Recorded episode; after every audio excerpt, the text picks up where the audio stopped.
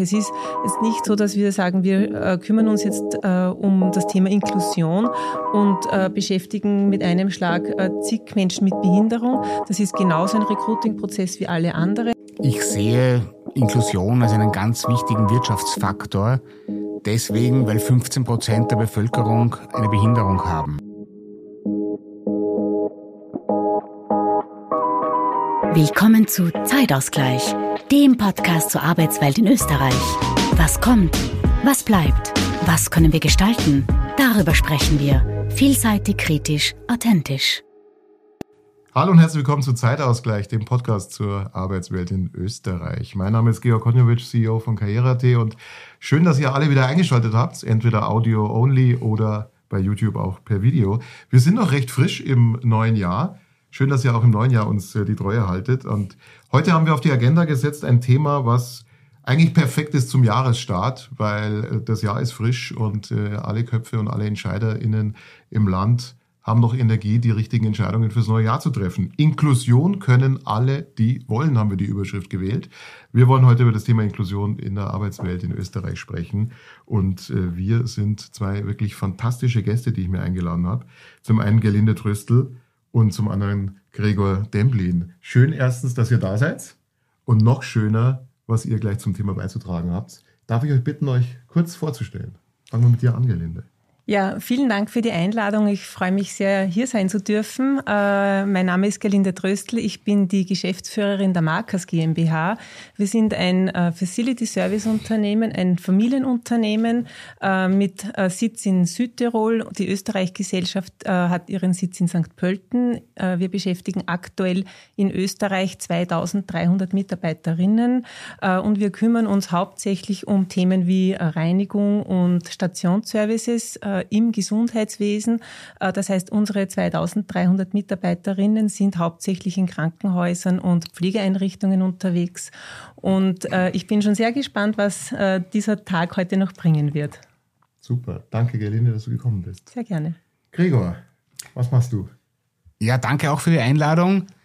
Ähm, meine Geschichte hat begonnen mit einem Unfall. Ich sitze seit meinem 18. Lebensjahr im Rollstuhl und habe in der Folge zwei Unternehmen gegründet, äh, in Bereichen, wo ich gesehen habe, dass da einfach noch ganz viel Potenzial und Luft nach oben ist. Das eine Unternehmen ist MyAbility. Da beraten wir Unternehmen zur Zielgruppe Menschen mit Behinderung. Einerseits als wichtige Kunden, andererseits auch als ganz wichtige Mitarbeiterinnen in jedem größeren Unternehmen. Und das andere Unternehmen heißt Tag to People.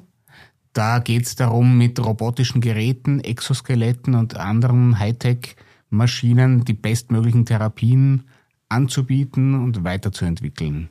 Und insgesamt haben wir in beiden Unternehmen ca. 70 Mitarbeiter. Super. Drinnen. Gregor, toll, dass du dabei bist. Danke dir, dass du gekommen bist. Gerline, wenn man bei euch auf der Website schaut, also man, man kommt fast nicht vorbei, daran, dass euch Inklusion sehr wichtig ist. Also in jeder zweiten Seite in der Vorbereitung bei euch im Webauftritt habe ich gelesen, dass Inklusion euch ein Herzensanliegen ist, dass ihr da einen Fokus drauf setzt. Äh, kannst du uns kurz sagen, seit wann und, und warum? Was ist eure Motivation, dass ihr da so einen Schwerpunkt drauf legt? Ich beginne vielleicht mit dem Warum. Äh, als Dienstleistungsunternehmen steht der Mensch im Mittelpunkt. Die Menschen, die Mitarbeiterinnen sind äh, einer unserer Grundsäulen des Unternehmens und wir sind seit jeher ein sehr diverses Unternehmen.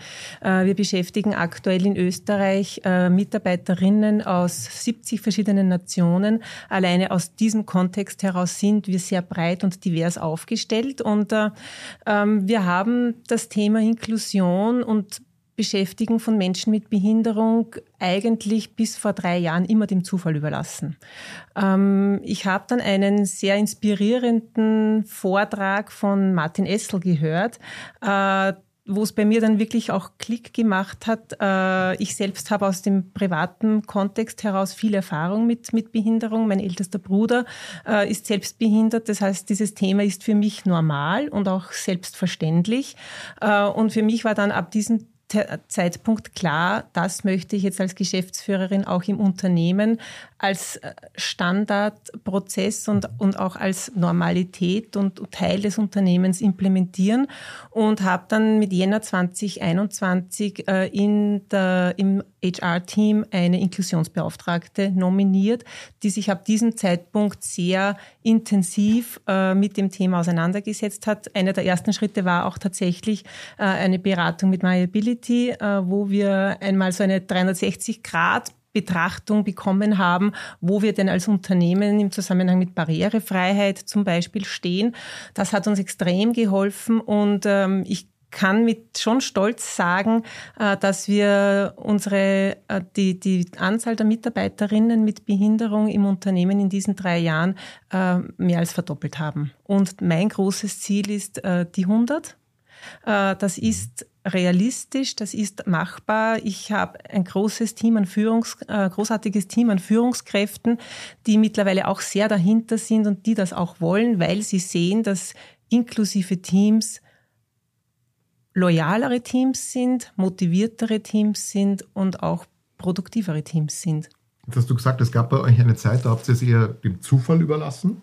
Äh, was würdest du sagen, ist die größte Veränderung gewesen zwischen ich überlasse es dem Zufall und ich mache es wirklich gesteuert? Also ganz klar zum einen, dass ich als Geschäftsführerin gesagt habe, wir machen das und äh, das ist jetzt ein, ein, klarer Fokus, ein klares Ziel, das ist strategisch verankert und dass wir äh, auch wirklich äh, dem Ganzen nicht nur äh, in eine Worthülse gepackt haben, sondern im HR eine Inklusionsbeauftragte implementiert haben, die wirklich die Schnittstelle ähm, zu unseren internen Führungskräften, aber zu sämtlichen Organisationen und Unternehmen extern auch ist, um äh, auch hier Awareness zu schaffen, äh, wie wichtig es ist, ähm, wie gut es tut und dass es für wirklich alle eine Win-Win-Win-Situation ist.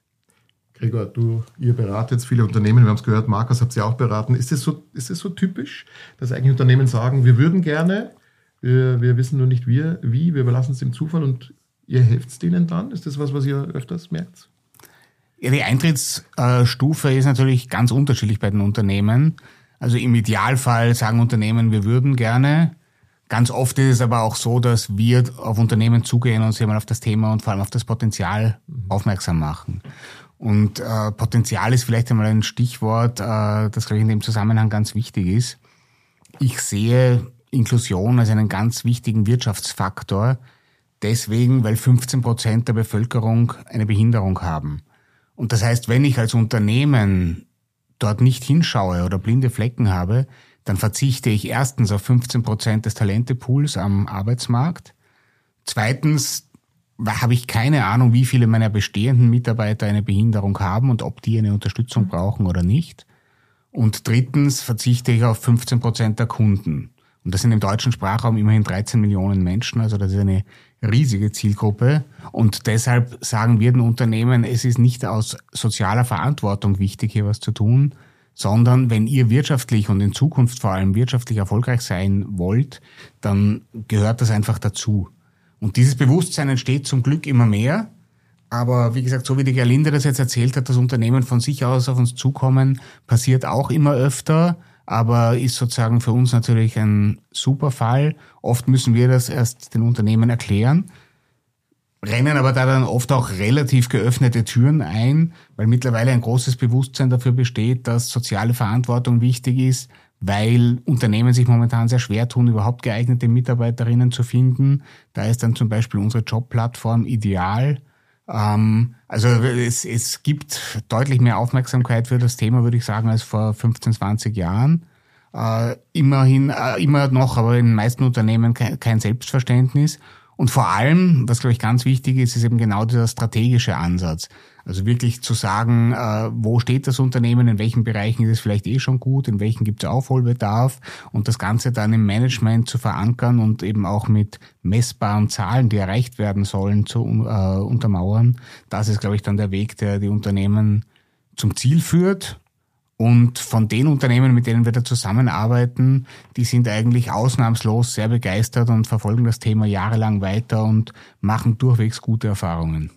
Jetzt klingst du äh, eigentlich recht positiv. Du sagst, das Thema hat mehr Aufmerksamkeit bekommen.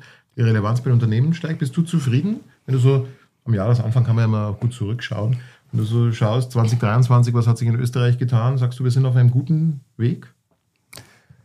Ähm, naja, sagen wir mal, der Weg geht in die richtige Richtung. Es ist ganz, ganz viel Luft nach oben da. Äh, es gibt natürlich jede Menge Unternehmen, die hier noch gar nichts tun oder viel zu wenig tun. Was wir aber merken, ist, dass sich bei uns, bei MyAbility einfach wirtschaftlich, äh, da, da, also wir haben letztes Jahr wieder deutlich mehr Umsatz gemacht als im Jahr davor. Wir wachsen massiv, auch mitarbeitermäßig, äh, 30, 40, 50 Prozent Wachstum jedes Jahr. Ähm, also da merkt man schon, dass einiges in die richtige Richtung läuft und dass wir sehr viel bewegen können. Ähm, aber wie gesagt, es gibt ganz viel Potenzial, genauso in Deutschland und in der Schweiz.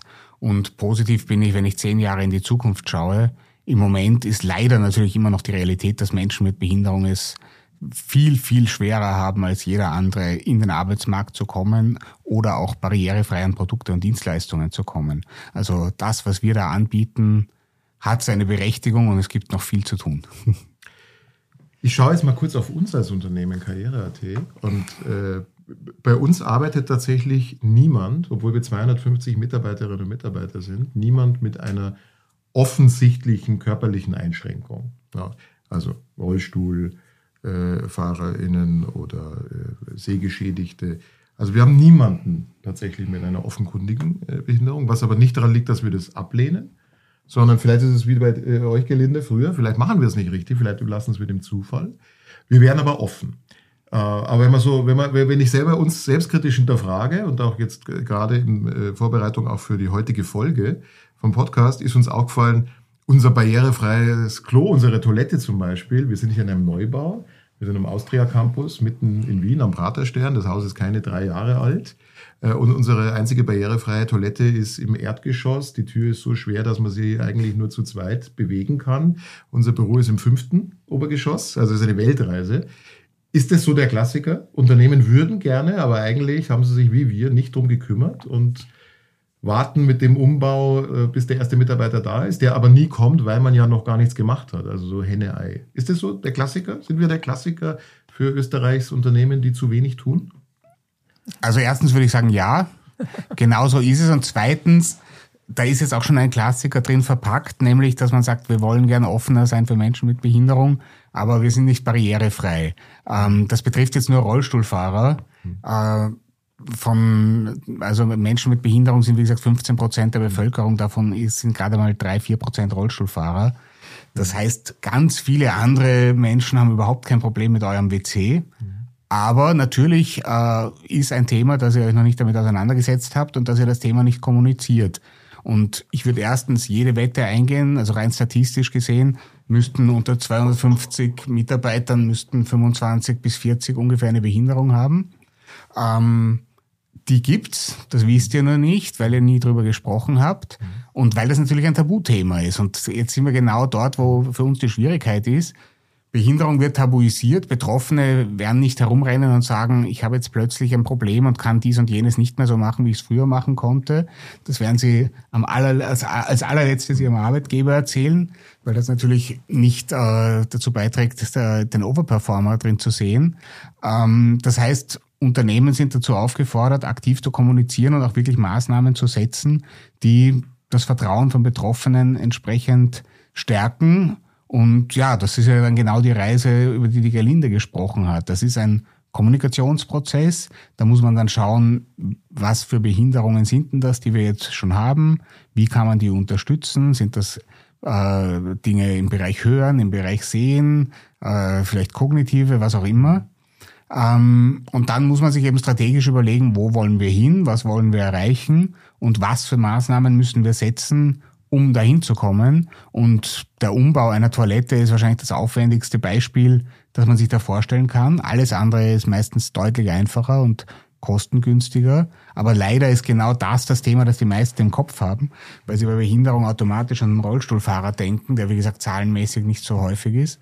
Und da fangen dann eben die Probleme an. Und da ist es dann eben sehr wichtig, mit jemandem zusammenzuarbeiten, der die Erfahrung hat und sagt, wir schauen uns das und das und das an und dann eben die Unternehmen dabei begleitet, Maßnahmen umzusetzen. Gelinde, äh, haben gerade das Stichwort Tabuisierung gehört von Gregor. War, war, das bei euch auch eine Herausforderung, als du dann entschieden hast, wir gehen das aktiv an, erstmal irgendwelche Tabus aufzubrechen, aufzuklären? Also ich glaube, da sind wir noch nicht ähm, am Ende unserer Reise. Ich glaube, es ist nach wie vor so, weil von äh, den 40 aktiven Mitarbeiterinnen mit Behinderungen, von denen wir wissen, dass sie bei uns im Unternehmen sind, äh, die haben wir zum Großteil in den letzten Jahren selbst rekrutiert aus diesem Kontext heraus. Aber ich äh, vermute auch, dass auch bei uns eine Dunkelziffer da ist äh, aus genau diesem Thema. Und ähm, ich glaube, das Tabu, die Scheu, die Angst, äh, was auch immer für Emotionen da dahinter stecken, äh, da braucht es Zeit, da braucht es wirklich das Vertrauen, da braucht es die dementsprechende Unternehmenskultur, da braucht es die Offenheit, da braucht es die Kommunikation, äh, immer am Thema dranbleiben und einfach auch diese Positivbeispiele zu zeigen, ähm, weil ähm, ich verstehe, dass viele Menschen mit Menschen mit Behinderung einfach Berührungsängste haben. Man weiß, wenn man, wenn man nicht im Alltag damit täglich konfrontiert ist, hat man da einfach wahrscheinlich Hemmungen, ähm, wirklich auch oder Angst, das Falsche zu tun äh, oder auch Unsicherheiten, das Richtige zu tun. Äh, und ich kann hier auch an dieser Stelle nur sagen, für uns war die Zusammenarbeit äh, mit MyAbility insofern extrem wertvoll, weil auch ich, obwohl ich äh, von seit ich denken kann, mit einem behinderten Menschen im, in einem Haushalt gelebt habe, trotzdem noch ganz, ganz viel gelernt habe über das Thema Behinderung, über die Vielfalt der Behinderung. Es ist ja, Behinderung selbst ist ja auch so divers und äh, wie es der Gregor auch gesagt hat, ähm, die Rollstuhlfahrer machen gerade einmal einen kleinen Prozentanteil aus. Äh, bei vielen äh, Menschen mit Behinderung sieht man sie ja nicht. Äh, und ähm, ich glaube, es ist ganz wichtig, äh, hier offen zu sein, hier auch mit Unternehmen zu sprechen, die Erfahrung haben damit, äh, mit Unternehmen, die hier auch begleiten. Ähm, das ist, war für uns sehr, sehr wertvoll und da kann ich auch wirklich nur appellieren an die Unternehmen, nehmt euch einmal die Zeit und sprecht mit, mit anderen Unternehmen, sprecht mit Beratungsunternehmen, äh, weil es, es geht, es macht Sinn, es macht sogar sehr viel Sinn und es zahlt sich auch wirklich aus in jeglicher Hinsicht. Du ziehst eine ausschließlich positive Bilanz ja, seit eurer ja, Entscheidung. Ja. Es, es, ist, es, es ist ähm, Recruiting-Prozess und ein, ein, Kommunikationsprozess wie alle anderen an. Auch es ist jetzt nicht so, dass wir sagen, wir äh, kümmern uns jetzt äh, um das Thema Inklusion und äh, beschäftigen mit einem Schlag äh, zig Menschen mit Behinderung. Das ist genauso ein Recruiting-Prozess wie alle anderen. Es gibt aber äh, spezielle Plattformen, wo äh, hier auch diese, diese potenziellen Mitarbeiterinnen äh, sich auch, wenn ich so salopp sagen darf, herumtreiben. Äh, und der Gregor hat es gesagt, äh, 15 Prozent ist einfach ein großer Anteil der Bevölkerung und in Zeiten des akutesten Arbeitskräftemangels äh, diese Zielgruppe einfach nicht anzusprechen, ähm, wäre einfach auch betriebswirtschaftlicher Katastrophe. Ja, akuter äh, Arbeitskräftemangel ist ja ein super Stichwort von euch beiden. Ich meine, darüber reden wir seit Jahren und es wird, spitzt sich immer mehr zu, demografischer Wandel, Fachkräftemangel. Äh, wir haben uns mal in Vorbereitung auf die heutige Aufzeichnung äh, angeschaut, was bei Karriere.at, wir haben ja einen ganz gut repräsentativen Ausschnitt aus Österreichs Arbeitswelt in unseren Inseraten, was sich da so tut, äh, wenn man die Jahre 21, 22, 23 anschaut ob Inserate in ihrer Tonalität sich verändern. Also das Thema Chancengleichheit, Behinderung, Diversity, äh, Vielfalt, ob sich das irgendwie signifikant verändert. Und eigentlich tut sich gar nichts. Also äh, das Ganze ist innerhalb von statistischen Randschwankungen, zumindest bei unserem Stelleninventar. Ja, also äh, es gibt zwar eine gewisse Tendenz nach oben, wenn man so will. Ja, also Keyword Behinderung zum Beispiel ist von drei Prozent der Inserate, die es erwähnen, auf sechs Prozent hochgegangen. Mhm.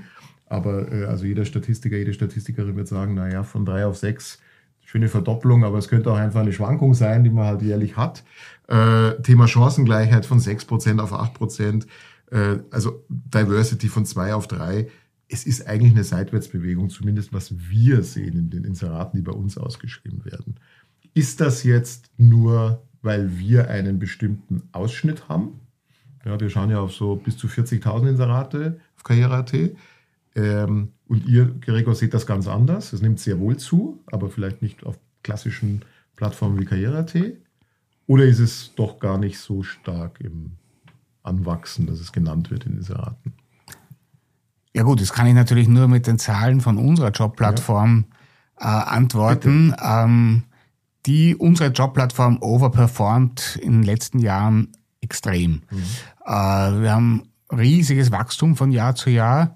Wir haben im letzten Jahr 25.000 Jobangebote für Menschen mit Behinderung gehabt. Äh, Im Ergebnis über die Jahre hinweg tausende Jobs auch für Menschen mit Behinderung. Sehen da in Deutschland noch Riesenpotenzial nach oben. Da sind wir erst sehr am Anfang. Obwohl wir eben, wie gesagt, im wahrscheinlich weltweit die größte Jobplattform mittlerweile für das Thema sind, die sich also wirklich dezidiert auf das Thema Behinderung spezialisiert hat. Ähm, ja, also von, daher, wir, wir, wir sehen da jedes Jahr Verdoppelungen, Verdreifachungen, hat, ist wirklich toll gewachsen, läuft super und wird weiter super laufen, denn die Trends von außen sprechen ja genau in die Richtung. Akuter Arbeitskräftemangel, immer mehr Unternehmen wissen, dass sie wirklich jede Zielgruppe ansprechen müssen. Gleichzeitig immer mehr Unternehmen, die mit Mitarbeiterinnen mit Behinderung extrem gute Erfahrungen machen. Und das heißt, Unsere Sicht ist eine ganz andere, aber wir sprechen natürlich das Thema ganz direkt an. Und die Wahrheit wird wahrscheinlich im Allgemeinen eher Richtung eurer Jobplattform liegen. Ähm, ich bin ein unverbesserlicher Optimist und glaube trotzdem, dass sich alles zum Besseren für Menschen mit Behinderung entwickelt. Davon bin ich überzeugt. Aber es ist ein langer Weg. Gregor, gib uns einen Einblick, wie ihr jetzt konkret mit Unternehmen arbeitet. Ein Unternehmen kommt zu euch und sagt, ich möchte nicht länger drehen wir es mal so um, ich möchte nicht länger auf das Potenzial verzichten und möchte gerne Menschen mit Behinderung gezielt ansprechen. Was tut ihr jetzt konkret? Wie geht ihr vor? Also im Idealfall, die Unternehmen kommen natürlich mit unterschiedlichsten Fragestellungen. Jedes Unternehmen fängt diese Reise auch bei einem anderen Punkt an und deswegen haben wir sehr viele unterschiedliche Angebote. Aber im Idealfall, wenn ein Unternehmen, wie gesagt, ich will das Thema jetzt sinnvoll und, und sehr ernsthaft angehen, dann haben wir einen sogenannten Kompass. Das ist eine Erhebung, die wir im Unternehmen machen, wo wir in einem standardisierten Prozess unterschiedlichste KPIs messen und auswerten und dann eben eine Landschaft sehen, in welchen Dimensionen ein Unternehmen wo steht. Und das Benchmark wird dann mit anderen Unternehmen und dann sagen wir so, liebes Unternehmen, in den und den Bereichen bist du gut. Weiß ich, bauliche Barrierefreiheit ist bei euch exzellent, äh, aber eure Homepage ist überhaupt nicht barrierefrei und im Management habt ihr eigentlich gar keine Strategie zu dem Thema oder wie, wie auch immer. Ja, also, also eben zu schauen, wo sind Stärken, wo sind Schwächen und dann daraus eine Strategie abzuleiten mit dem Unternehmen gemeinsam, weil ja nicht für jedes Unternehmen die gleichen Bereiche die wichtigsten sind ähm, hängt, geht eben dabei los, haben die, sind die B2B oder B2C, also haben die Industriekunden oder sind die Kunden äh, Endverbraucher und so weiter und so fort.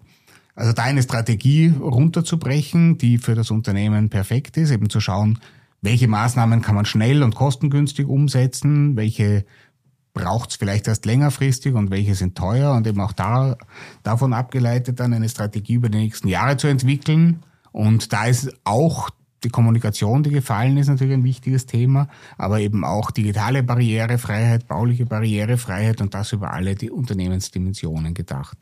Und der zweite Schritt ist, weil meistens geht's ja auch um Kunden, aber meistens natürlich auch um Mitarbeiter und Mitarbeiterinnen.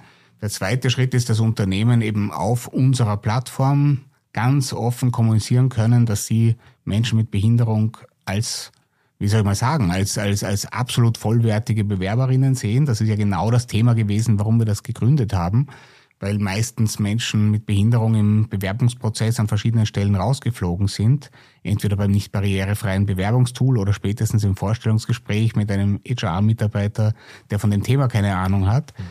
Das heißt, die Unternehmen so weit zu bringen, dass sie wissen, wie sie mit solchen Bewerbungen umgehen, dass sie also wirklich auf die Fähigkeiten des Bewerbers schauen und nicht nur auf seine Behinderung, die vielleicht mit dem, mit der Jobqualifikation überhaupt nichts zu tun hat und eben über diesen Weg möglichst viele neue Mitarbeiterinnen ins Unternehmen zu bringen und gleichzeitig für die bestehenden Mitarbeiterinnen mit Behinderung, und die gibt es in jedem Unternehmen, das mehr als 20, 30 Mitarbeiter hat, für die einfach die Arbeitsbedingungen so zu optimieren, dass sie ihre volle Leistung bringen können. Gerlinde, ihr seid ja ein Dienstleistungsunternehmen. Mhm. So, das heißt, wenn ihr euch auf den Weg macht, selbst inklusiver zu tun, ist ja die Reise noch nicht zu Ende, weil ihr verkauft ja, ich sage es jetzt mal ganz plump, ja, eure Mitarbeiterinnen und Mitarbeiter zum Teil ja auch weiter als Dienstleister an andere Unternehmen und eure Belegschaft arbeitet dann in der Hotellerie, äh, wahrscheinlich im Gesundheitssektor etc. Habt ihr da auch Barrieren senken müssen? Also musstet ihr auch viel auf eurer Kundenseite tun, damit äh, die Menschen, die ihr für euch mit Behinderung gewinnen konntet, dann auch dort weiter zum Einsatz kommen oder war das gar kein Problem? Da muss ich eines mhm. kurz klarstellen. Wir sind, wir haben zwar auch das Gewerbe der Arbeitskräfteüberlassung, äh, wir führen aber die Dienstleistungen selbst durch. Das heißt, das sind unsere Mitarbeiter. Wir überlassen sie nicht an unsere Kunden, sondern wir sind vor Ort beim Kunden, also in Krankenhäusern mhm. und Pflegeeinrichtungen, äh, wo wir unsere Dienstleistungen durchführen. Ähm, diese Barriere gibt's Gott sei Dank gar nicht. Das liegt möglicherweise auch daran, dass äh, wir eben im Gesundheitswesen äh, auf äh, Gegenübertreffen, die auch äh, zum Teil eine sehr hohe soziale Kompetenz haben und das im Gegenteil sogar auch sehr, sehr positiv wahrnehmen. Äh, und äh, die Teams, die inklusiv sind, und das ist, sind wirklich mittlerweile viele Teams in unterschiedlichsten Einrichtungen, großen Krankenhäusern und Kliniken, ähm, ist es so, dass ähm, auch unsere Auftraggeber, unsere Kunden sehr darauf schauen, dass es diesen Mitarbeitern äh, auch gut geht, dass auch hier Barrieren äh, abgebaut werden. Äh, der Gregor hat einen ganz wichtigen Punkt gesagt, was wir auch in diesem Kontext äh, versuchen und auch immer tun, äh, nachdem es Arbeitserprobungen gegeben hat, dass wir auch die Jobs, die wir anbieten, äh, anpassen von den Tätigkeiten auf die Fähigkeiten und Talente unserer Mitarbeiterinnen. Äh, das heißt, es ist für uns war im Recruiting bis vor drei Jahren auch klar, das ist die Stelle, die wir besetzen müssen und äh, auf dieses Profil, auf diese Beschreibung äh, müssen wir die passende Person suchen und finden. Da haben wir uns auch deutlich angepasst und passen jetzt eher die Stellenbeschreibung an äh, die Personen, die sich für diese Stelle bewerben, an als umgekehrt. Das war auch sehr, sehr hilfreich. Und ich kann ein paar schöne äh, Sachen auch erzählen. Also ich habe eine wirklich ein, eine Leuchtturm-Objektleiterin im Krankenhaus Mödling, die sich sehr darum kümmert, äh, Mitarbeiterinnen mit Behinderung auch zu beschäftigen. Wir haben dort mittlerweile drei gehörlose Mitarbeiterinnen, die in der Reinigung tätig sind. Sie selbst hat mittlerweile äh, den Gebärdensprachkurs äh, Level A1 auch äh, besucht, weil es ihr auch wichtig ist, dass sie noch besser und noch mehr und intensiver mit äh, unseren Mitarbeiterinnen ähm, kommunizieren kann. Und was mich auch immer sehr stolz und, und froh macht. Einmal pro Jahr gibt es in der Unternehmenszentrale in St. Pölten einen Inklusionsevent, äh, wo wir die Mitarbeiterinnen aus ganz Österreich einladen zu einem Workshop. Da gibt es auch inhaltliche Arbeit, äh, wo wir vor allem Feedback äh, erfragen, wie es diesen Mitarbeiterinnen auf ihrem Arbeits-, an ihrem Arbeitsplatz geht, weil diese Arbeitsplätze auch ganz unterschiedlich sind. Und ähm, was mich immer sehr, sehr wirklich mit Freude erfüllt, ist äh, alleine, wenn sie kommen und der Stolz und der Glanz in den Augen, dass sie jetzt in die Markers Firmenzentrale kommen dürfen und auch die Geschäftsführerin sie begrüßt. Äh, also das Mindset äh, und die Grundloyalität äh, dieser Mitarbeiterinnen ähm, ist einfach wirklich beeindruckend und meine vielleicht zugegebenermaßen ähm, naive Hoffnung ist schon, dass das auch wirklich auf die anderen Kolleginnen und Kollegen ein bisschen überschwappt, weil ich glaube, wir können ganz, ganz viel lernen von den Kolleginnen und Kollegen, die einfach welche Hürde auch immer in ihrem Leben schon meistern mussten, die täglich einen Top-Job machen, die loyal sind, die motiviert sind, die lachen, die dankbar sind für die Chance. Äh, ich glaube, dass, äh, also mit mir macht es das zumindest, ähm, es erdet, es bringt uns schon wieder viel näher an den, an, oder gibt uns viel mehr Bodenhaftung. Das ist auch so eine, auch ein, eine Hoffnung für mich in die Zukunft und ich bin da auch optimistisch, dass das gelingt, äh, weil wir es einfach jetzt schon sehen, dass diese Teams, die täglich damit konfrontiert sind, aufeinander Acht zu geben und vielleicht noch achtsamer zu sein, dass die einfach deutlich besser funktionieren. Also man wirklich Spaß dir zuzuhören. Man sieht so, man hört und sieht richtig deine authentische Begeisterung ja. für das Thema. Ja. Also bei euch scheint es wirklich äh, nachhaltig positive Auswirkungen. Ich ja, hoffe, so, dass es so bleibt. Ja. Ist das, ist das deine Erfahrung auch, Gregor? Viele Unternehmen, die sagen, die starten vielleicht aus wirtschaftlichen Motiven, ich brauche mehr Talente, vielleicht auch aus PR-Motiven und am Ende sind die alle so begeistert, erfüllt? Lustigerweise ja.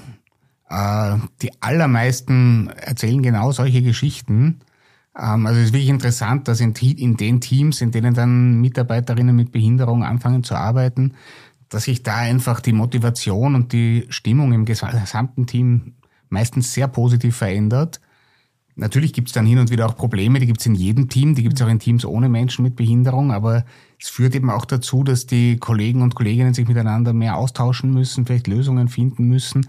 Am Ende des Tages sind das anscheinend Prozesse, die sehr zusammenschweißen. Das wird mittlerweile auch teilweise von der Wissenschaft bestätigt. Da gibt es erste Untersuchungen dazu, dass also eben solche sozialen Themen in den einzelnen Teams eben zu mehr Produktivität und mehr Motivation führen. Ähm, ist etwas, was wir sehr, sehr spannend finden. Und ich höre es auch ganz oft, wenn ich dann in Unternehmen, mit denen wir zusammenarbeiten, dann Vorträge halte, dass nachher eben Mitarbeiter regelmäßig sagen, dass es für sie so eine motivierende Erfahrung war, dass die Geschäftsleitung jetzt nicht nur auf Gewinne und Verluste schaut, sondern auch auf Themen, die menschlich sind, auf Themen, die auch wichtig sind. Also unterm Strich ist das für alle Mitarbeiterinnen meistens ein extrem motivierender Prozess. Jetzt, wenn man Österreich vergleicht äh, als Arbeitsmarkt oder als Land oh, mit, mit der ganzen EU, dann sind wir, was die Beschäftigungsquote angeht von Menschen mit Behinderung, etwas über EU-Durchschnitt. Ähm, ist Österreich ein Role Model für andere? Also machen wir sehr viel richtig und andere sollten sich was abschauen? Oder Gregor, sagst du, Moment, Moment, Moment, wir sollten uns in anderen Role Models, die du wahrscheinlich viel besser kennst als, als jeder andere, äh, lieber was abschauen? Also das wird jetzt unsere Politik vielleicht nicht so gerne hören, ähm, aber aus meiner Sicht ist der Grund, warum wir overperformen, einfach nur, dass hier Äpfel mit Birnen verglichen werden, nämlich dass jedes Land andere äh, Dinge zählt und misst, also dass die Kriterien schon einmal, was ist eine Behinderung und wen zähle ich da, vollkommen unterschiedlich sind. Ähm, wenn man auf die Erwerbsquote von Menschen mit Behinderung schaut, dann sind wir da irgendwo im Mittelfeld. Ich sage jetzt nicht, dass wir da besonders schlecht sind, aber wir sind sicher auch kein Role Model. Ähm, ich glaube, ja, Regionen, wo das Thema gut funktioniert. Ich meine, alle haben andere Zugänge und überall Vor- und Nachteile. Aber die skandinavischen Länder machen sehr, sehr viel richtig. Der angloamerikanische Raum macht vieles richtig. Ähm, also man kann sich aus unterschiedlichen Regionen vieles abschauen. Und ähm, wie gesagt, bei uns ist, äh, was bei uns gemessen wird, mhm. sind ja die sogenannten Menschen mit Behinderung, die eine Begünstigung mhm. haben. Das heißt, die sich in einem sehr komplizierten äh, Prozess einen Bescheid holen. Das ist aus meiner Sicht sehr unrepräsentativ. Und ähm, wenn man sich die Erwerbsquote anschaut, dann sind wir da bei ganz anderen Zahlen und haben noch ein Riesenpotenzial nach oben. Und das macht aber das Thema wieder spannend, weil es gibt ganz, ganz viele Arbeitskräfte oder potenzielle Arbeitskräfte mit Behinderung, die in unseren Arbeitsmarktstatistiken gar nicht auftauchen. Und die sind für Unternehmen einfach ein Riesenpotenzial. Hast du damals, als ihr bei Markers entschieden habt, wir gehen diesen Weg, das ist für uns etwas Wichtiges, habt ihr da große Unterstützung erfahren von Behörden äh, oder, oder habt ihr euch da alleine äh, auf den Weg gemacht zusammen mit My, MyAbility? Also die, die größte Hilfe inhaltlich äh, war jedenfalls äh, MyAbility, aber auch das AMS äh, mhm. und das Nebenbetriebsservice äh, sind hier wirklich mittlerweile extrem gut aufgestellt, äh, gut in der Beratung, gut auch in der Vernetzung mit anderen Organisationen, mit kleinen Organisationen. Ähm, also wir waren nicht alleine gelassen. Äh, da gibt's mittlerweile wirklich gute Organisationen, die da helfen. Ich glaube, dass diese Organisationen vielleicht noch ein bisschen aktiver und mehr kommunizieren könnten, dass es sie gibt und was sie tun. Äh, aber das hat wirklich von Anfang an gut funktioniert und funktioniert nach wie vor auch toll. Bei euch arbeiten sehr viele Nationen. Du hast es vorher. 70. Äh, genau, 70 Nationen. Ähm, hast du da Unterschiede gemerkt? Also im Umgang? Ja, äh, taten sich manche viel leichter, weil es in der Prägung der, der Herkunft anders war oder ist das also, eigentlich identisch? Das ist, also na, ja. keine, keine Unterschiede. Okay, okay. Gregor, du hast gerade die skandinavischen Länder erwähnt. äh, es ist inzwischen ein bisschen ein, in, auch in diesem Podcast ein Running Gag. Es sind immer die Skandinavier mhm. bei jedem Thema weiter. Also äh, das ist egal, welche Folge wir haben. Ja, jetzt haben wir heute Inklusion, aber wir können auch Digitalisierung nehmen. Wir können, wir können eigentlich jedes Thema nehmen. Äh, meistens sind die Nordics weiter vorne. Ähm, in diesem Bereich Inklusion jetzt, wo du ja einer der Top-Experten in Österreich bist, äh, woran liegt es? Hast du irgendwie identifiziert ein, zwei Aspekte, die jetzt die Scandics einfach anders machen in dem Zusammenhang als wir Mitteleuropäer? Ich wüsste es jetzt nicht. Also von den Menschen, die ich dort kenne, würde ich sagen, dass viele schon ein sehr offenes Mindset haben. Deutlich offener wahrscheinlich als hier im zentraleuropäischen Raum. Ähm, ich glaube, dass die skandinavischen Länder natürlich auch schon in den 70er, 80er Jahren wirtschaftlich so gut dargestanden sind, dass sie sich Inklusion leisten konnten. Also zum Beispiel das Modell persönliche Assistenz, das mittlerweile in auch Zentraleuropa Standard ist zur Unterstützung von Menschen mit Behinderung, ist in Schweden erfunden und entwickelt worden.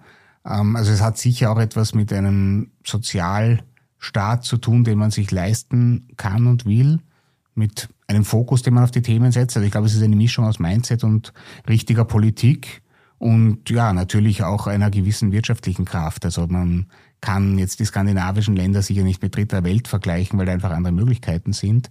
Ähm, aber ich glaube, die Kombination und im Endeffekt geht es bei dem Thema um Mindset und ob man einem Thema eben eine Wichtigkeit gibt oder nicht. Denn die Kosten sind dann unterm Strich insofern vernachlässigbar, dass sich jeder investierte Euro sei es persönliche Assistenz, sei es Förderungen am Arbeitsplatz, doppelt und dreifach lohnt, wenn dann jemand eben einen Job macht und nicht mehr in der, in der, im, auf dem Sozialsystem zur Last fällt. Also von, daher ist es wahrscheinlich auch, ja, vielleicht eben ein bisschen weiterdenken, Dinge ausprobieren. Es ist meistens so, dass dann die anderen Länder sich von dort was abschauen. Mhm. Jetzt habt ihr bei MyAbility viele Aktivitäten mit Unternehmen. Ihr beratet Unternehmen, ihr helft, äh, auf den richtigen Weg zu gehen. Was tut ihr eigentlich für die Menschen mit Behinderung? Was, was können die bei euch für Services nutzen? Was habt ihr für die im Angebot? Also bei uns ist es von der Grundausrichtung so, dass wir ein B2B-Unternehmen sind. Äh, also ich versuche das auch immer möglichst klarzustellen. Wir sind Teil der Business Community. Mhm. Es gibt ganz viele Organisationen, die Menschen mit Behinderung unterstützen. Das ist jetzt mal nicht unser Hauptfeld, sondern mit denen arbeiten wir teils sehr eng zusammen. Ähm, ein paar Dinge haben wir aber entwickelt, die es noch nicht gab und die wir direkt machen. Und da gibt es vor allem das sogenannte Talent-Programm, wo wir äh, Studierende, High-Potential-Studierende mit Behinderung mit Unternehmen zusammenbringen in einem sechsmonatigen Prozess, wo es dann eben Schulungen und Coachings gibt, sowohl für die Mitarbeiter in den Unternehmen als auch für die Betroffenen, die Studierenden mit Behinderung. Ähm, und die können dann eben äh, Shadowings in den Unternehmen machen, die können dann Praktika dort machen. Ähm, das ist ein Prozess, der ganz, ganz spannend ist, weil für die Teilnehmerinnen mit Behinderung ist das meistens eine riesige persönliche Erfahrung, Persönlichkeitsentwicklung. Für die Unternehmen sind es ganz tolle Erfahrungen, weil sie Menschen mit unterschiedlichen Behinderungen mit einer sehr leichten Einstiegshürde in unterschiedlichste Abteilungen reinbringen also die schnuppern mal ein paar Tage da rein, dann ein paar Tage dort. Und das heißt, für die Unternehmen heißt jetzt nicht gleich, muss ich jemanden anstellen oder nicht, sondern wir können das Thema mal kennenlernen. Und es sind durch die Bank die Rückmeldungen eigentlich immer gleich, nämlich begeistert, dass die Unternehmen sagen, das waren ja eh eigentlich extrem leistungsfähige, ganz normale Menschen. Also das wäre aber dann immer, das sind ja eh ganz normale Menschen. was ganz lustig ist. Äh, die Betroffenen machen persönlich die Erfahrung, dass sie wertgeschätzt werden, dass sie ernst genommen werden, dass sie eben als Arbeitskräfte auf Augenhöhe gesehen werden und weit über 50 Prozent kriegen dann direkt, auch wenn sie ihr Studium noch gar nicht fertig haben, direkt Jobangebote. Also das ist zum Beispiel so ein Angebot, das extrem gut funktioniert und das lustigerweise ganz oft dann dazu führt, dass die Unternehmen sagen, so, die Mitarbeiter, die wollen wir jetzt aber wirklich haben und dann fangen sie mit unseren ganzen anderen Prozessen an. Wie oft macht sie das? Einmal im Jahr? Oder? Wir machen das in Österreich, Deutschland und der Schweiz an unterschiedlichsten Standorten, ein bis zweimal im, im Jahr, je nachdem wie groß die, äh, die, die, die also wir haben es in Wien, in, in Zürich, in Berlin, München und so weiter. Also wir sind da im deutschsprachigen Raum recht flächendeckend schon und ähm, ja, ist ein, eins unserer wirklichen Erfolgsprodukte. Mhm. Mhm, super. Gelinde, bei dir hast du gemeint, es, es fing damit an, natürlich die Entscheidung, Geschäftsführung, äh, man will jetzt mit dem Thema was machen. Und dann hast du erwähnt, habt ihr eine Inklusionsmanagerin, ja, äh, ja, Beauftragte, Beauftragte. Mhm. Äh, eingestellt. Äh, was ist die Aufgabe dieser Rolle? Was tut die? Also sie ist grundsätzlich Recruiterin äh, im gewerblichen Bereich und äh, hat eben als zweiten Hut äh, diese, diese Funktion und Rolle als Inklusionsbeauftragte, die zum einen äh, den Kontakt zu sämtlichen externen Organisationen äh, hält und hier auch immer wieder Informationen bekommt. Die MyAbility Job Plattform ist für uns natürlich auch ganz, ganz wichtig. Sie ist aber auch die, die dann unsere dezentralen Führungskräfte dabei unterstützt, äh, wenn es darum geht, äh, neue Mitarbeiter zu suchen und zu finden, hier auch bei äh, Kandidatinnen mit Behinderung eine Arbeitserprobung zu organisieren zu schauen, äh, passt das Jobprofil, kann das funktionieren, äh, diesen Prozess auch gut begleiten, äh, auch natürlich die Probleme, die dabei entstehen. Und der Gregor hat es auch schon gesagt, das ist nicht problemlos, genauso wie, wie äh, Menschen ohne Behinderung äh, nicht immer problemlos sind, ähm, gibt es auch hier die Themen. Äh, also sie ist hier wirklich auch zum einen Sparing-Partner, auch so die, die Brücke, die Schnittstelle äh, intern, aber auch zu den externen Organisationen. Die ist aber auch zentrale Ansprechpartnerin für die Mitarbeiterinnen und Mitarbeiter mit Behinderung, die ihr schon habt, oder? Ähm, sie ist Ansprechpartnerin, aber die zentrale Ansprechpartner für unsere Mitarbeiterinnen mit Behinderung ist immer die unmittelbare Führungskraft. Genau. Okay. Und das würdest du auch jedem Unternehmen empfehlen, dass sich auf den Weg macht, äh, jemanden zu benennen, der, äh, der oder die als Inklusionsbeauftragte den Hut aufsetzt? Also ich glaube, das ist wie bei jedem anderen Thema, äh, es einfach nur so nebenher machen, das funktioniert nicht. Wenn, dann muss man sie, muss man ein Thema einmal strukturieren, man muss es definieren, man muss Ziele setzen, man muss vielleicht oder wahrscheinlich auch Budgets dafür vorsehen. Das ist bei uns auch jedenfalls der Fall. Äh, und es muss sich jemand darum kümmern. Äh, solange das nicht in irgendwie, in irgendeiner Form auch verschriftlicht ist, die beste Form ist, funktioniert es einfach so. Also so nebenher geht es einfach nicht. Davon bin ich felsenfest überzeugt. Ich fand das sehr interessant. Ich glaube, es war gleich in deinem Eingangsstatement äh, einer der, der äh, letzten Sätze, dass ihr euch ein ganz, ganz klares Ziel auch gesetzt habt. Nicht nur ein gefühltes, sondern auch in einer Zahl. Genau. Das habt ihr sehr früh für euch definiert. Genau. Also ich, ich bin Betriebswirtin, äh, äh, ich bin ein Zahlenmensch, ich bin, ich bin hier auch äh, großer Fan äh, von Zielen definieren, ähm, auch sportliche Ziele definieren äh, und einen klaren Plan dahinter haben, wie wir diese Ziele erreichen. Und äh, ich glaube, jedes Thema und dieses natürlich auch funktioniert nur so. Schließt du dich dem an, Gregor? Klares Ziel setzen?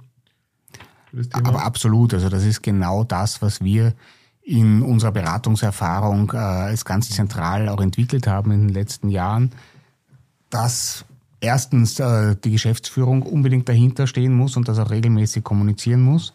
Also dass alle im Unternehmen wissen, das ist von ganz oben gewollt, im Idealfall der CEO, der das zumindest mal kommuniziert dann muss es eben, genau wie die Gerlinde gesagt hat, dann muss es möglichst viele messbare Zahlen geben, die man erreichen will und die auch mit entsprechenden Budgets ausgestattet sind, wo notwendig. Und dann muss es im Unternehmen Menschen geben, die dafür zuständig sind, das umzusetzen. Das ist aber in jedem Thema so. Also wenn ich irgendwo besser werden will, dann äh, habe ich auch in anderen Bereichen nicht die Möglichkeit zu sagen, ich warte mal ab und es wird schon werden. Ähm, also es ist ein, einfach ein Thema, das ganz normal wie jedes andere Thema gemanagt werden muss. Und dass, wenn man es mal so strategisch ansetzt, meistens dann auch viel leichter umsetzbar ist, als die Unternehmen sich das vorstellen, weil die größte Eintrittshürde ist eben die Angst davor, nicht zu wissen, wo ich anfangen soll. Und wenn man dann einen klaren strukturierten Prozess über die kommenden Jahre hat und den einfach nachverfolgt, dann äh, ja, muss man nicht mehr viel nachdenken, sondern muss nur noch die Maßnahmen umsetzen. Und das Spannende ist natürlich auch, das ist, finde ich so interessant an diesem Zugang, das macht dann das Unternehmen generell fit für so ein Thema. Also da bin ich dann nicht mehr von einzelnen äh, Supportern zuständig, da brauche ich dann nicht unbedingt eben den Geschäftsführer, der zufällig, äh, was weiß ich, eine Tochter mit Down-Syndrom hat und wenn der weg ist, ist das Thema wieder gestorben, sondern das Thema lebt dann im Unternehmen. Ich sage mal, es geht dann in die DNA über. Mhm Und irgendwann einmal sind die Unternehmen so gut, dass sie sich dann auch nicht mehr so aktiv drum kümmern müssen. Um manche Bereiche wird man sich immer kümmern müssen. Andere sind dann eben umgesetzt und abgearbeitet oder einfach selbstverständlich in den ganzen Prozessen verankert. Und das heißt, dann kann man sich auch wieder neuen Themen zuwenden und, und weitermachen. Vielleicht ergänzend, äh, was wichtig ist, also äh, bin, bin da ganz beim Gregor, äh, was wir auch gemacht haben, wir haben in dieser Phase auch natürlich sehr genau geschaut, also wir haben das wirklich als Projekt aufgesetzt und haben gesagt, wir müssen das in einer Region pilotieren und zwar in einer Region, wo wir davon überzeugt sind, dass die Führungskraft vor Ort sofort dahinter steht und auch das Commitment von ihr hatten. Und so dass wir recht schnell so was wie einen Quick Win auch erzielen und dieses, also die, diese Pilotregion ist auch nach wie vor unser, unser Highlight in diesem Kontext und die kommuniziert jetzt zu ihren Kolleginnen und Kollegen auch sehr, sehr positiv. Also es hat sich dann fast, äh, es ist ja fast ein Selbstläufer geworden, dass auch dann alle anderen Objektleiter gekommen sind und gesagt haben, wir wollen da auch dabei sein. Wir sind davon überzeugt, das ist eine gute Sache. Äh, also es braucht auch mich als Geschäftsführerin in der Kommunikation gar nicht mehr so stark, weil das wirklich auf den Führungsebenen angekommen ist. Und das war auch eines der großen Ziele. Ich finde wirklich das Gespräch mit euch beiden so für mich persönlich schon äh, bereichernd. Ja, ich hoffe auch für ganz viele, die uns äh, draußen zuhören. Weil wenn man über das Thema Inklusion, Barrierefreiheit spricht, man hat, also das wird euch, du wirst das sicherlich, Gregor, ganz oft erleben, man hat immer so ein nebulöses, äh, oft ein Gefühl, ich muss jetzt ganz viel investieren. Das wird jetzt sehr, sehr teuer. Mir, ich bin ja in die gleiche Falle gelaufen, ich glaube schon in der ersten oder zweiten Frage an dich, ja, weil meine erste Assoziation, was uns als Unternehmen angeht, war ja die berühmte Toilette. Ja. Und äh, dabei sind es ja ganz viele Themen, äh, Gelinde, bei dir hat man es ja auch eindrucksvoll rausgehört, die mit Euro gar nichts zu tun ja. haben erstmal ja, und äh, interne Awareness schaffen, Transparenz, Vertrauen, erheben, wer überhaupt äh, betroffen ist davon schon an der eigenen Belegschaft. Das ist, Gregor, bestimmt etwas, was du häufiger erlebst. Oder das Unternehmen sagen, das kostet jetzt erstmal sehr, sehr viel Euro. Und in Wahrheit ist es gar nicht so, oder? Nach der ersten Sitzung mit euch, dann merkt man, dass es gar kein Geldthema ist erstmal, oder? Ja, also ich meine, gar kein Geldthema. Natürlich fließen da Ressourcen rein, Arbeitsressourcen, irgendwer muss die Arbeit machen. Aber eben dieses weit verbreitete Vorurteil, das war eigentlich, ja, du hast recht, wir finden es fast überall. Dass ich jetzt einmal das gesamte Gebäude umbauen muss, äh, das ist vollkommen falsch. Ähm, es sind oft Maßnahmen, die vor allem eben mit Kommunikation zu tun haben. Was wir machen in den Unternehmen ist, dass wir äh, ganz viele Führungskräfte-Schulungen machen und da geht es im Endeffekt darum, offen über das Thema zu sprechen. Die Menschen selbst zu fragen, was hättest du gern, was brauchst du, brauchst du überhaupt etwas, funktioniert für dich alles gut.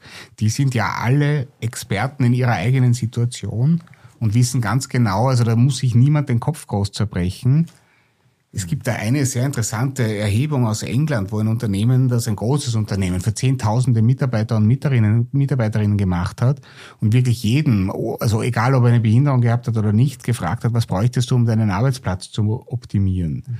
Und das geht dann eben, da geht es dann nicht um barrierefreie WCs, sondern da geht es dann eher darum, dass der Türschließer äh, viel zu schwer ist und man die Schraube mal verstellt, solche Dinge.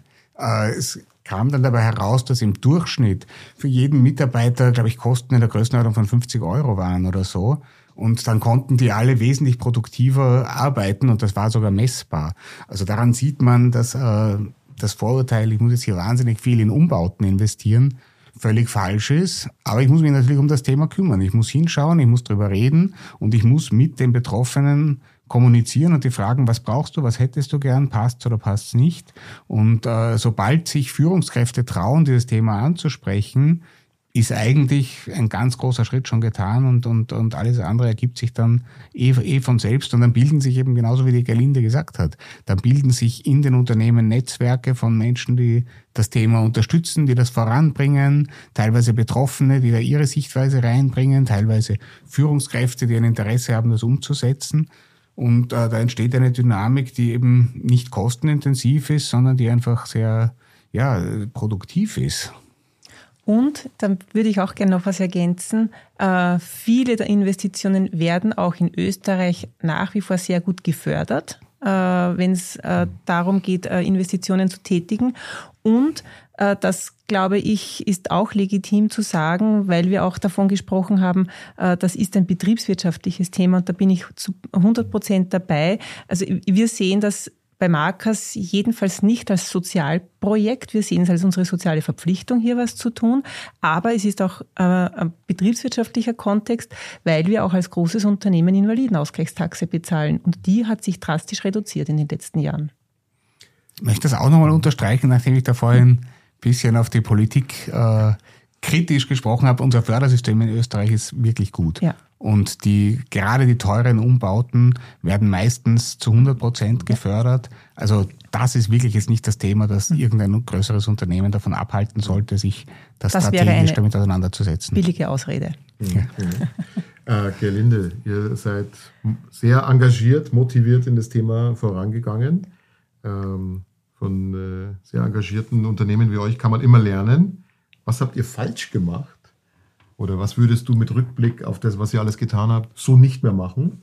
Gibt es da etwas, was du sagst, also mit dem Wissen von heute, das hätte man weggelassen. Jedes Unternehmen, das jetzt losrennt, kann sich den Fehler in Anführungszeichen oder äh, kann sich das sparen? Gibt es da was, was du. Also der einzige Fehler, der mir vielleicht einfällt, ist, dass wir zu spät begonnen haben, uns um dieses Thema zu kümmern. Ähm, aber ansonsten war, glaube ich, der Weg, den wir gegangen sind, wie wir ihn gegangen sind, der richtige. Äh, Beratung war ganz, ganz wichtig, das Netzwerk aufbauen, äh, Inklusion, also eine, eine Person, die sich wirklich hauptamtlich darum kümmert, äh, würde ich wieder genauso machen. Ich glaube, ich würde zehn Jahre früher beginnen. Mhm. Gregor, bei dir, wenn du auf eure Beratungsexpertise und den, die Breite eurer Beratung äh, drauf schaust, gibt es einen immer sich wiederholenden, nennen wir es mal Fehler, ja, äh, die man vermeiden kann? Als Unternehmen? Ja. Außer zu spät anfangen. naja, ich weiß nicht, ähm, wahrscheinlich nicht strategisch genug anfangen. Ich glaube, das ist das, was vielen Unternehmen passiert, eben meistens bevor wir mit ihnen in Kontakt sind, die Dinge probieren, dort vielleicht einen, einen oder anderen Misserfolg haben, dann sagen, das Thema funktioniert eh nicht und dann wieder aufhören. Also auch da haben wir etwas entwickelt, was, was es vorher nicht gab, das Wirtschaftsforum, das MyAbility Wirtschaftsforum, das das größte Unternehmensnetzwerk im deutschsprachigen Raum zu dem Thema ist. Dort geht es eben ganz stark, dass Unternehmen sich auch untereinander austauschen. Mhm. Also was diese Grundidee eben genau zu verhindern, dass jeder dann wieder denselben Fehler macht, den andere vielleicht schon gemacht haben. Und da haben wir äh, unterschiedlichste Settings, wo dann eben zum Beispiel IT, dann die ITler von verschiedensten Unternehmen zusammensitzen und äh, über die Themen sprechen, diskutieren, erklären, wer, wem ist es gut gelungen, wer hat Erfahrungen gemacht, die vielleicht jemand anderes sich sparen könnte oder eben dann die Bauabteilungen oder so. Also wirklich ganz unterschiedliche Abteilungen, wo die äh, Fachmitarbeiterinnen der unterschiedlichen Unternehmen sich eben mit ihren Kollegen aus anderen Unternehmen komplett auf Augenhöhe und, und, und, und eben auch sehr vertraulich austauschen können. Und das ist schon spannend, weil da, da, da gibt es dann unterschiedlichste Dinge, die immer wieder kommen, die dann eben Unternehmen, die da neu dazukommen, sich dann gleich von Anfang an ersparen können. Aber ich glaube, der, der, der sinnvollste Weg ist eben wirklich, sich da ein bisschen Expertise reinzuholen, um eben gleich zu schauen, was machen die, die am besten vorangekommen sind, wie komme ich am schnellsten zum Ziel. Da spart man sich sicher viele Sackgassen, äh, aus denen man dann wieder rauskommen muss und die vielleicht frustrierend sind. Großartig. Vielen, vielen Dank, dass ihr heute zu Gast wart. Äh, ich hoffe, dass es äh, über die Podcast- und Videoplattform rübergekommen ist. Vor allem, Gelinde, deine Begeisterung für das Thema. Gute Sachen kopieren ist ja nie ein schlechtes Rezept. Ja. Überhaupt also, nicht. Äh, äh ich kann Karriere.at nur einladen dazu. genau, wir werden, genau, also und alle Unternehmen, Unternehmerinnen, die uns zugehört haben, äh, feel free sozusagen zu kopieren. Gute Sachen soll man kopieren. Das Erfolgsmodell von Markers in dem Bereich Inklusion, glaube ich, ist des Kopierens würdig. Danke, dass du, Gelinde, uns so offen an euren positiven Erfahrungen hast teilhaben lassen. Und Gregor, vielen Dank dir auch. Ganz toll überhaupt, dass es euch gibt äh, um, und ähm, dass ihr euch da so engagiert. Und äh, ich habe sehr viel gelernt heute in der äh, heutigen Folge ähm, und nehme auch wirklich äh, viel auch für unser Unternehmen mit und hoffe, dass viele von denen, die zugehört haben, sich für ihr, wir wissen, dass wir vor allem auch gehört werden von Entscheiderinnen und Entscheidern in Unternehmen, Geschäftsführungen, HR, Personalverantwortliche, äh, Damen und Herren, dass da auch die eine oder andere, der eine oder andere sich Impuls mitnimmt für das Thema Inklusion. Das Jahr ist frisch, habe ich am Anfang gemeint. Es ist also auch frisch genug, noch die Weichen zu stellen in dem Thema und 2024 loszulegen, damit man nicht in ein Jahr, ein paar Jahren sagt, hätte ich bloß früher genau. losgelegt. Danke fürs Dasein. Euch allen danke fürs Einschalten bei Zeitausgleich, dem Podcast zur Arbeitswelt in Österreich und ich freue mich auf das nächste Mal. Ciao. Das war Zeitausgleich, der Podcast zur Arbeitswelt in Österreich. Danke für deine Zeit. Wir hören uns wieder.